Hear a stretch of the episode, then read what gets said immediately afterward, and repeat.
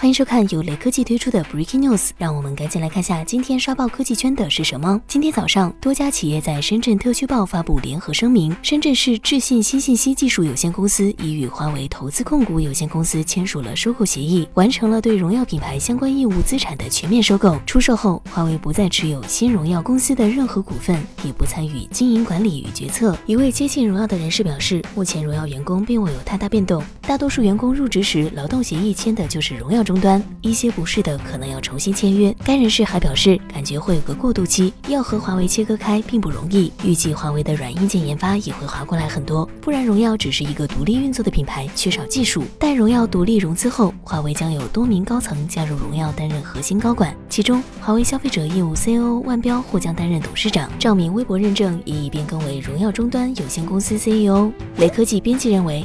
荣耀的收购方基本是之前的渠道，说是经销商的一次自救也不为过。荣耀独立后，管理团队和渠道依然完整。如果延续之前的策略，在线下线上市场仍能保持一定的竞争力，不出意外的话，荣耀未来的主要对手很可能是小米、realme、iQOO 这些性价比品牌。